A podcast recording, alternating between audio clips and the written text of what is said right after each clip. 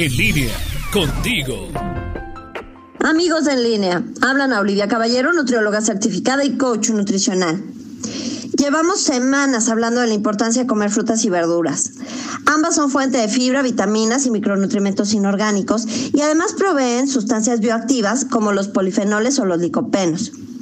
La fibra funciona como prebiótico, que son sustancias alimenticias no digeribles que llegan hasta el colon y se utilizan como sustratos para microorganismos, produciendo energía, metabolitos y micronutrimentos. El doctor Corso y su equipo de trabajo publicaron en el 2015 que los prebióticos también estimulan el crecimiento bacteriano de ciertas cepas que son muy buenas para nuestro cuerpo, como por ejemplo las bifidobacterias y los lactobacilos. Entre los prebióticos que son buenos para la salud se encuentran la inulina, los fructoligosacáridos, los galactoligosacáridos y la lactulosa. Además de todos estos beneficios de las frutas y de las verduras, consumirlas en altas cantidades tiene múltiples ventajas. Como ejemplo, se mantiene la presión arterial bajo control, se favorecen los niveles adecuados de colesterol sanguíneo, se mantienen flexibles tus arterias, se protege a tus huesos y se da salud a tus ojos, cerebro, sistema digestivo y prácticamente a cualquier otro órgano de tu cuerpo. Ustedes saben que a mí me gusta seguir las publicaciones de salud de la Universidad de Harvard y en ellas recientemente me encontré algunas recomendaciones para incrementar el consumo de estos grupos de alimentos, lo que hoy comparto con ustedes agregando otras recomendaciones mías. En primer lugar, hay que saber cuántas frutas y verduras debemos de consumir de acuerdo a nuestra edad, actividad física y condición de salud. En general, se piden al menos dos frutas y tres verduras por día y ya les he comentado que además de esto es importante que sean de distintos colores, amarillo, naranja, rojo, verde y morado. De esta manera obtendrán más sustancias bioactivas de lo que están consumiendo.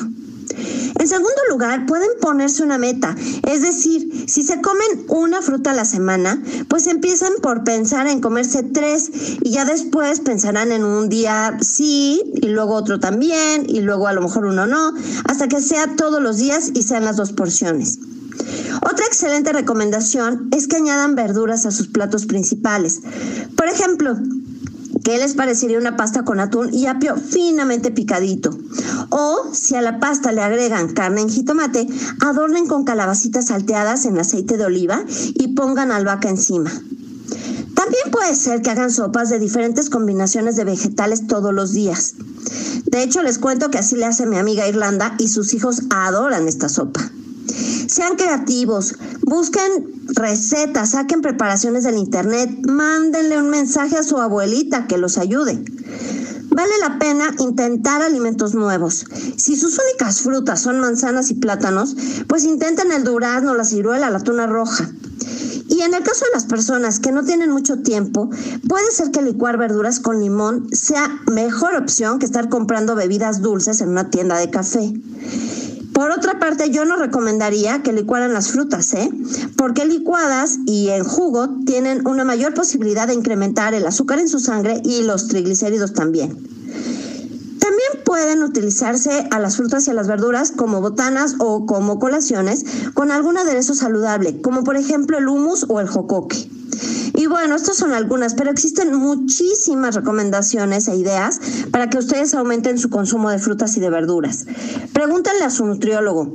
A mí me encuentran en mi página de Facebook, anaoli-bajo en línea, y también en el WhatsApp en el 477-314-7454. Soy Ana Olivia Caballero, nutrióloga certificada y coach nutricional.